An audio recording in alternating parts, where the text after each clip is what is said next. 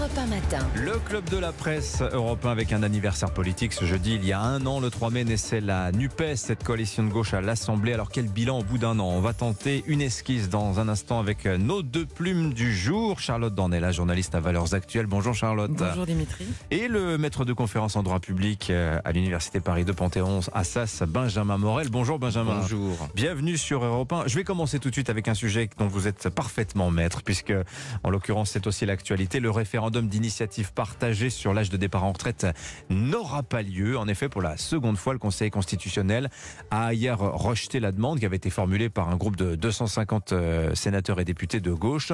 Est-ce qu'il a bien fait, selon vous, le Conseil constitutionnel, Benjamin Morel, de dire non au RIP? Alors, politiquement, avoir un RIP aurait pu, aurait pu quand même être intéressant. Ça aurait pu être un débouché démocratique dans une crise politique qui aujourd'hui est profonde. Après, on peut difficilement reprocher ce non au Conseil constitutionnel, tout Hmm. bêtement, parce que en la matière, il est totalement raccord avec sa jurisprudence. Avec sa jurisprudence, il y a trois semaines, hein. l'article 1 de ce RIP 2, bah, c'était euh, l'article quasiment copié-collé de ce qui avait été retoqué il y a trois semaines. Avec sa jurisprudence d'octobre 2022 sur les super profits, ça, ça vaut pour l'article 2 de ce Hmm. second RIP. Donc, si jamais il avait jugé autrement, on aurait dit, eh bien, le Conseil juge en opportunité, le Conseil fait de la politique, on aurait eu raison.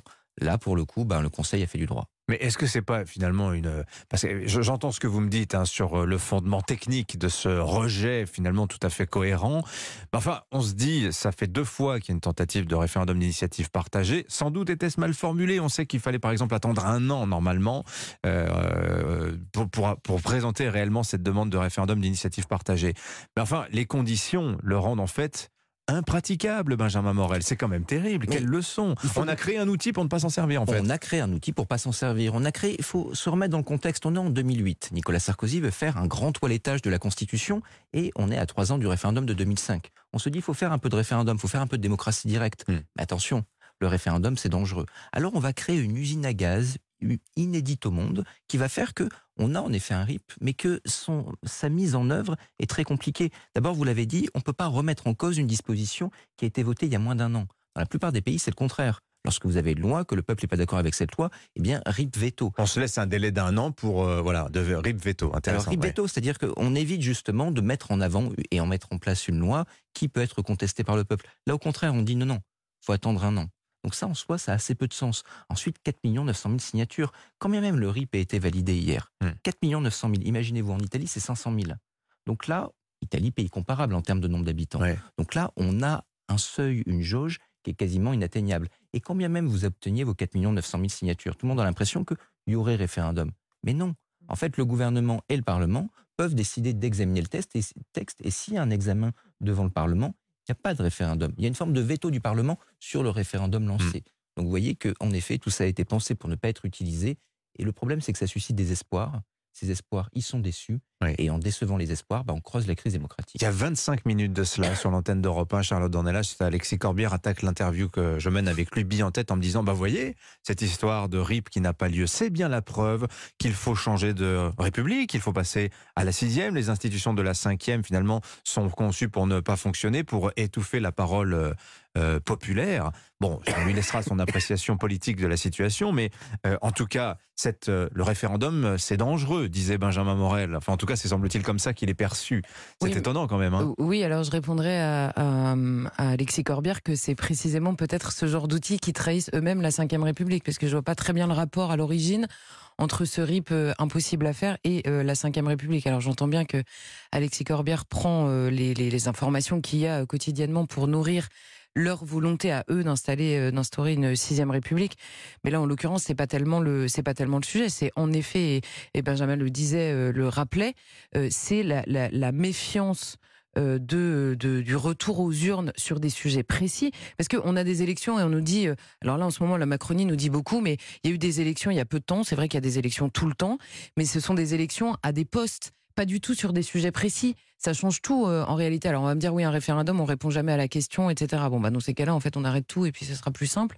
Euh, donc là ce qu'on découvre et là où je suis parfaitement d'accord c'est que on découvre là dans le, le, psychodrame RIP devant le Conseil constitutionnel une fois, deux fois, qu'en fait l'outil est créé pour ne pas fonctionner. Et c'est très pratique pour le politique, et ça, ça arrive très souvent avec la justice, les, les, les cours, euh, les cours qui censurent ou pas les textes de loi. C'est que le politique peut dire, bah voyez, c'est le Conseil constitutionnel, euh, la, la, la colère se focalise sur le Conseil d'État, le Conseil constitutionnel, et on oublie qu'à la base, ces outils sont créés par des hommes politiques.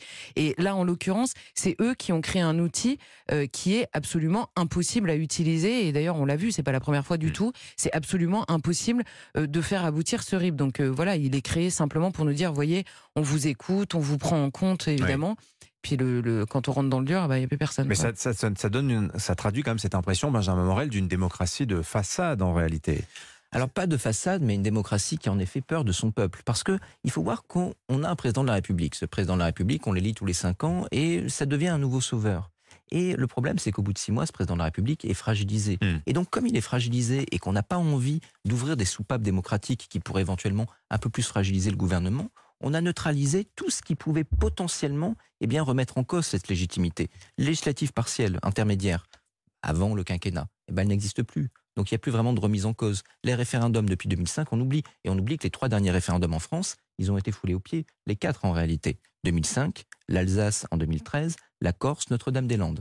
À chaque fois, les référendums ont été remis sur, euh, enfin, ont, été remis en cause et on a pris une décision inverse. Et Charlotte a dit un truc très très intéressant tout à l'heure. Elle a dit, enfin, elle en a dit beaucoup, mais elle a dit, euh, on pense que les Français votent par plébiscite pour ou contre le chef de l'État. Non, Prenez le référendum de 2005.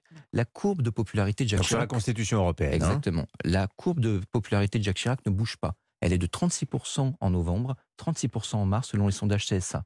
Le oui passe de 65 à 45%. Le peuple s'est politisé en 2005.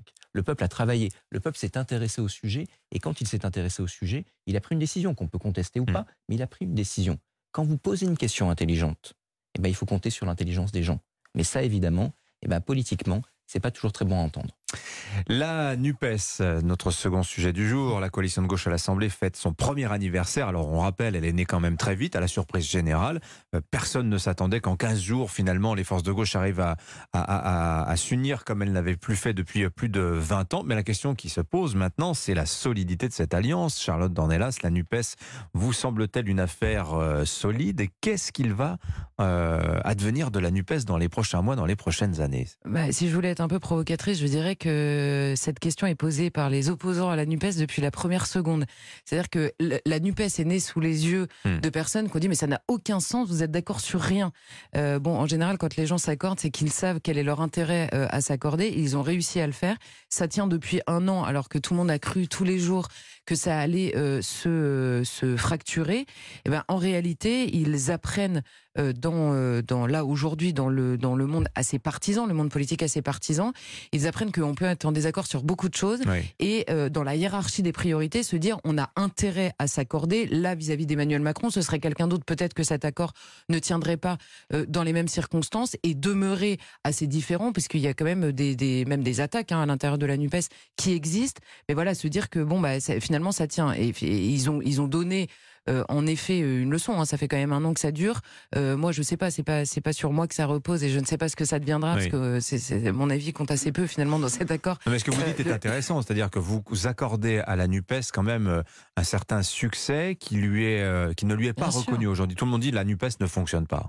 Bah oui, bah la NUPES ne fonctionne pas. En attendant, ils sont au centre du jeu. Ils, font la pluie et le beau temps du débat public dans des proportions complètement dingues. et, et, en effet, ils arrivent euh, à s'imposer, même, même au sein de l'Assemblée d'ailleurs, à être une véritable force sur certains sujets, tout en demeurant très différents. Mmh. Ils, expliquent ce qu'est une alliance politique de circonstances, tout simplement. Et alors que depuis un an, il y a quand même eu le congrès des Verts, du PS, du Parti communiste, l'affaire Quatennens, mmh. la réorganisation interne de la France insoumise, la NUPES malgré tout a survécu à tous ces événements qui auraient pu avoir sa peau euh, finalement, Benjamin Morel. Bien sûr, mais il faut comprendre ce que c'est la NUPES à l'origine. C'est d'abord une alliance électorale. Mmh. on revient toujours aux institutions. Alors il y a peut-être un petit tropisme de ma part, mais prenez le mode de scrutin le mode de scrutin favorise les alliances. La NUPES, si vous faites le compte des voix de gauche en 2017, il y en a plus qu'en 2022. Seulement, comme il y a alliance électorale, ça fait quoi? Eh bien, ça fait beaucoup plus de députés et ça fait une force politique majeure au Parlement. C'est un député par circonscription, c'était ça la Exactement. et on se les répartit finalement. Exactement. Et donc, dans le cas d'une alliance électorale, je ne vais pas rentrer dans une démonstration en termes de mode de scrutin, mais la NUPES est une vraie machine de guerre. Et même avec un électorat relativement réduit en 2022, elle fait quelque chose de très très intéressant. En nombre de députés, elle peut même dire nous sommes la première formation au premier tour. C'est en partie une vue de l'esprit.